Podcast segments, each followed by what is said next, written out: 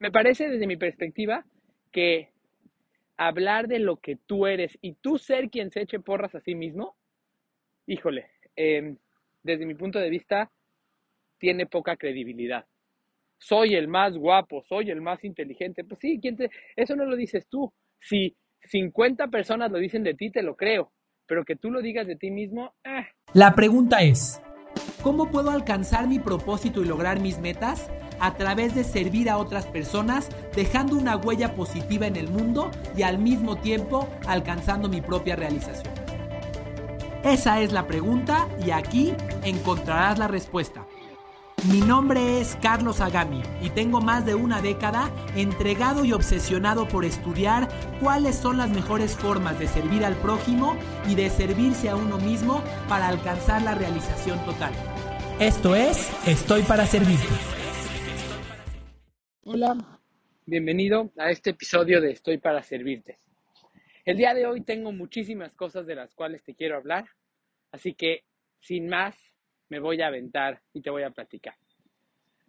Te cuento que en este momento estoy caminando junto a la playa, estoy de viaje, estoy de, vacaciones con mis amigos. Me di la oportunidad de eh, salir a correr por la mañana por aquí a un parque y bueno, por si lo escuchas, terminé cerca de la playa. Y este momento de correr, pues siempre da la oportunidad de reflexionar, de hacer una pausa.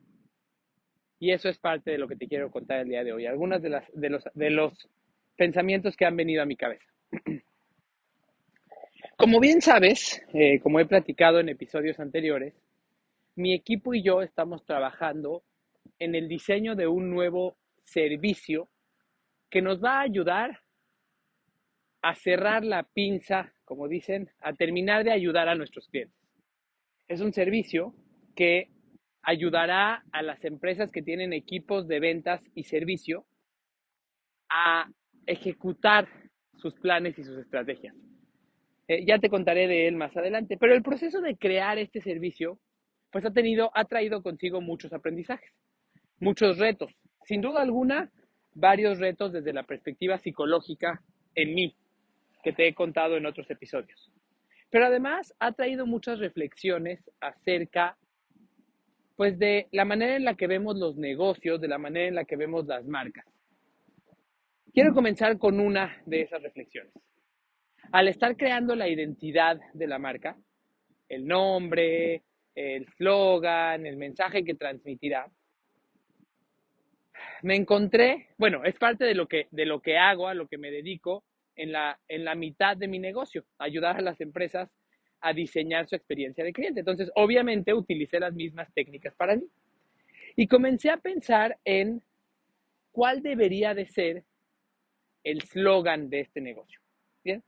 Eh, esa frase que acompañe al nombre y al logotipo, que haga que otra persona se vincule con esta marca o desee saber más. Y entonces empecé a investigar cuáles, empecé a, investigar no en internet, sino a observar marcas y a reconocer cuáles son los tipos de eslogan que tienen y cuál es el efecto que tienen en mí. Y encontré algunos, algunos ejemplos que te quiero compartir. Todo esto te lo voy a contar porque al final de cuentas habrá una reflexión para ti, ya sea que tengas la oportunidad de crear un slogan para tu marca o no. Pero bueno, vamos a comenzar. Por un lado, me encontré marcas que tienen un slogan egocéntrico. Eh, ¿Qué significa eso? Que hablan acerca de cómo ellos son o cómo su marca es lo más genial desde eh, el pan de caja, cómo ellos son la mera neta del planeta. Este, por ahí recuerdo una marca que decía, somos el gran café de México. Estoy diciéndote lo que yo soy.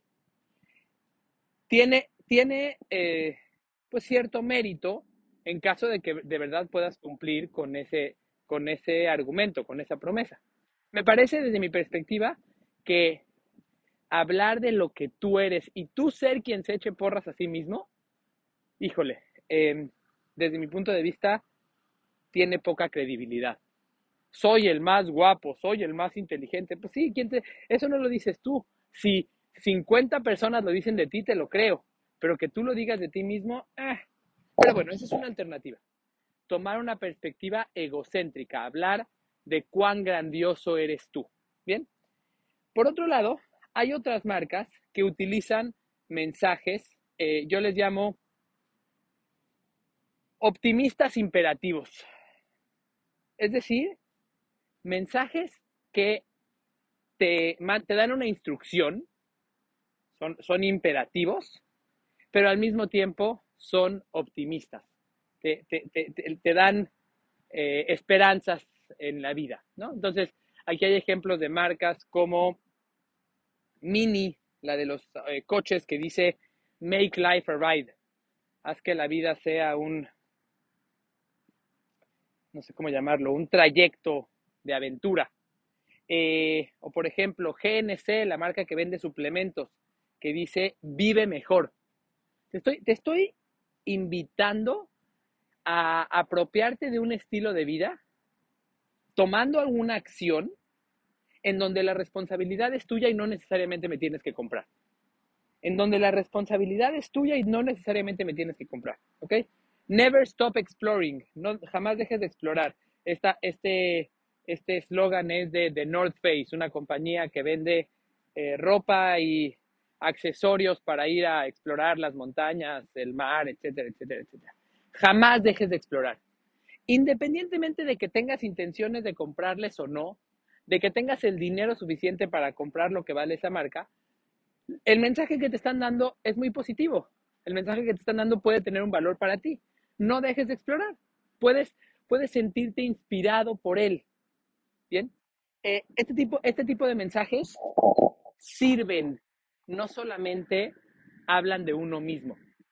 Te doy algo, te doy un mensaje que te inspira para que, para que tú crees tu propio camino basándote en ello. Por cierto, si consideras que algo de lo que yo ofrezco te puede ayudar, bienvenido. Pero de otra manera, simplemente te estoy dejando eh, un mensaje inspirador frente a ti. Bien, ese es el segundo tipo de eslogan. Y finalmente me encontré con un tercer tipo de eslogan. Bueno, quizás me faltan dos. Un tercer tipo de eslogan eh, que habla acerca de en qué es lo que cree una marca. ¿En qué es lo que cree una marca? ¿Cuál es, eh, qué, es lo que representa una marca? Bien. Em, por ejemplo, en mi, en mi negocio, en donde nos vamos a dedicar a impulsar a, los, a las personas de los equipos de ventas para mejorar sus resultados, quizás un slogan que podría tomar mi marca es personas impulsadas generan resultados. Quiero cambiarte la creencia de que el origen de los resultados son personas plenas, íntegras, eh, que, se, sienten, que se sienten motivadas, que se sienten preparadas. No te estoy diciendo qué hacer, ni te estoy diciendo que yo soy la última Coca-Cola del desierto, simplemente te estoy dando una creencia, te estoy diciendo algo que te invito a creer. Ahora no recuerdo exactamente el slogan, pero hay una marca que, promueve que la felicidad, justo, eh, ya lo recordé. Este es de Innovasport, esta marca mexicana de tiendas de deportes, a la cual admiro mucho, que en algunos de sus mensajes, aún no lo ha tomado como slogan, pero en algunos de sus mensajes dice, la felicidad está en el deporte. Ese es el cambio de paradigma que quiero que tengas. Quiero que pienses diferente. Te quiero, te quiero, te quiero, te quiero convencer de una nueva mentalidad. No te estoy invitando a tomar ninguna acción, ni estoy presumiéndote que yo soy la última Coca-Cola la última Coca-Cola del desierto. Y el último tipo de eslogan que reconocí en todo este proceso es aquel que simplemente describe qué es la marca eh, eh, o qué es el producto que vas a ofrecer. Bien, eh, aquel, que, aquel que le dice al cliente en qué consiste de una manera muy simple, de una, de una manera resumida, en qué consiste el producto o servicio que ofrece. En el caso de este, de este nuevo producto que, vamos a, que estamos por lanzar, te puedo platicar que pues una versión de este slogan sería el entrenador personal de tu equipo de ventas y servicio. Así de sencillo. Eh, el entrenador personal de tu equipo de ventas y servicio, utilizando una analogía con algo que la otra persona ya conoce, te, le estás describiendo qué es, qué es lo que haces.